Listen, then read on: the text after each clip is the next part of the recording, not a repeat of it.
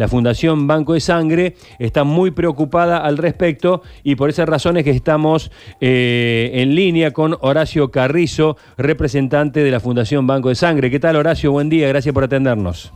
Buenos días Sergio, no, al contrario, gracias, los agradecidos somos nosotros que podamos llegar a la audiencia de Radio Sucesos.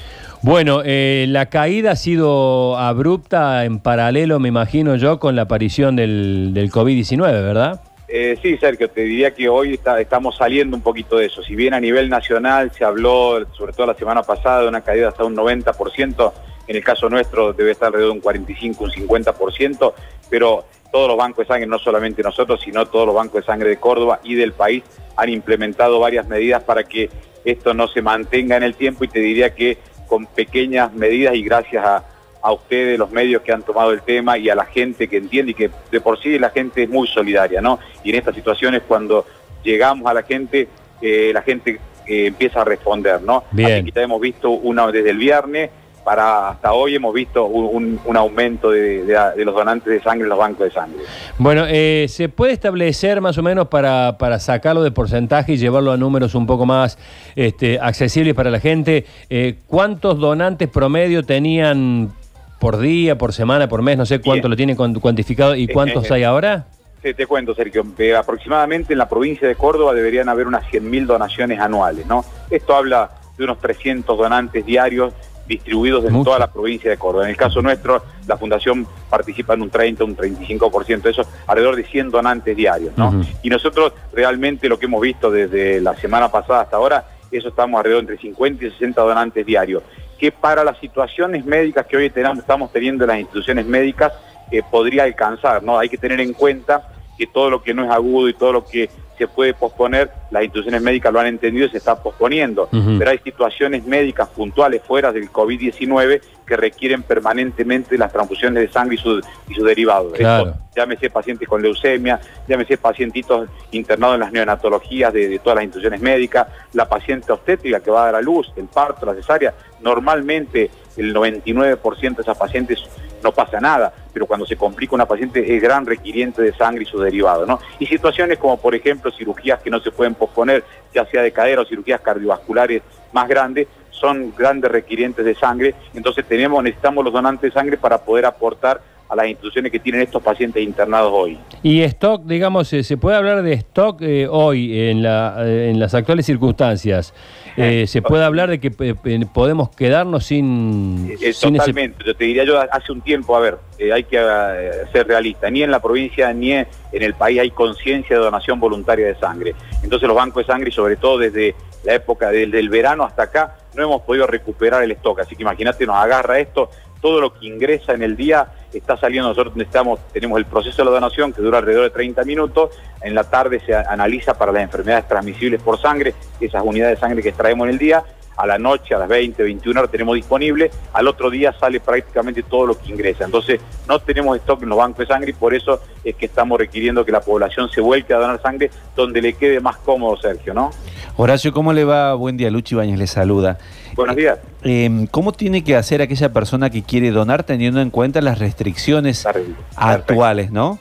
Eh, bueno, hemos, hemos trabajado fuertemente con los Ministerios de Salud de la provincia y la Nación. No hemos podido lograr que una de las exenciones totales sea donar sangre, pero sí hemos logrado con los comités de, emergencia de cada ministerio de provincial y a través de esto, que son los que manejan las fuerzas de seguridad, de que toda persona que tenga en su teléfono, en su móvil, un comprobante que se está dirigiendo a donar sangre y para esto, ¿qué tiene que hacer la gente? En el caso nuestro, ingresando a nuestra fundación, a nuestra página Facebook, Fundación Banco Central de Sangre, busca el link para donar, para sacar un turno y automáticamente un, representante del Banco de Sangre está, te va a estar contactando para acordar una fecha y un horario.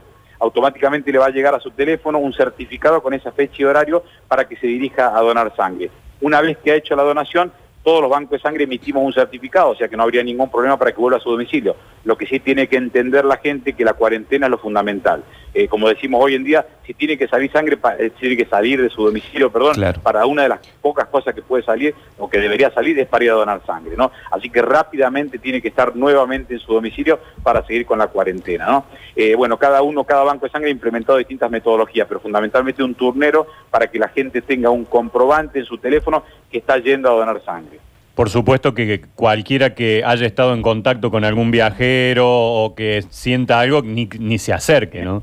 Totalmente. Cuando se contacta con el, con el operario del Banco de Sangre, se hacen todas estas preguntas. Lo fundamental es tener la conciencia, la, solidaridad, la, la intención de solidaridad y a través del Facebook, a través del contacto con el operario del Banco de Sangre, sacarse cualquier duda. Por supuesto que en esta época, si bien los bancos de sangre estamos muy normatizados con respecto a enfermedades transmisibles por sangre, hemos tenido que también aumentar la seguridad en esto. ¿Y qué es lo que hemos hecho? Justamente toda persona que haya vuelto de un viaje, que haya estado en contacto en los últimos 30 días o que haya tenido alguna sintomatología compatible con el COVID-19, ya sea fiebre, dolor de garganta, tos, tiene que abstenerse de ni siquiera ir al banco de sangre, por supuesto.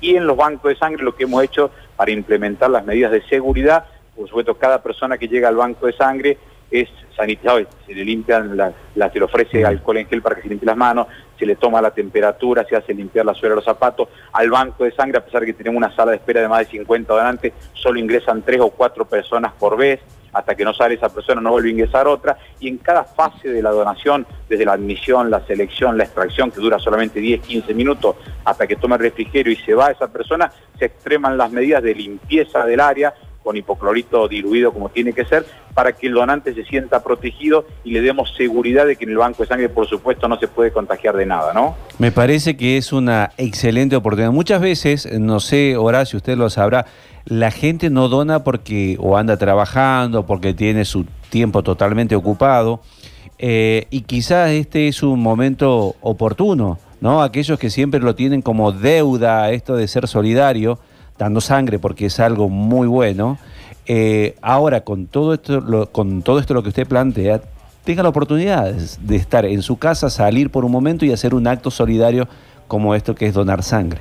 Eh, totalmente, dentro de lo malo que uno estamos, la situación que estamos pasando y que creo que Córdoba y Argentina realmente estamos haciendo las cosas muy bien porque uno que anda en la calle ve que realmente la gente está cumpliendo, ¿no? Creo que dentro de todo lo malo, desde los bancos de sangre vemos como esto como una oportunidad para que la gente pero primero agradecido a ustedes que nos permiten llegar a la población, ¿no? Pero creo que la gente va puede tomar conciencia, puede interiorizarse, puede preocuparse, puede consultar y el que llega al banco de sangre va a ver que es un trámite muy cuidado, es un trámite seguro, las personas no sufren ningún riesgo y seguramente esa persona si lo atendimos bien y pasó un momento y sabe que está haciendo un bien solidario, va a volver a donar sangre. Te, te, cuento una pequeña experiencia sobre nuestra base de datos que es importante. Nosotros tenemos, cumplimos 20 años este año y por supuesto en, estas, en estos tiempos aprovechamos y, le mandamos información, email a toda nuestra base de datos. Y te diría que la gente que está cumpliendo acá permanentemente es la gente que ha venido en su momento, ya sea para reponer para un familiar o lo hizo voluntariamente, y ya entiende la problemática de la población con respecto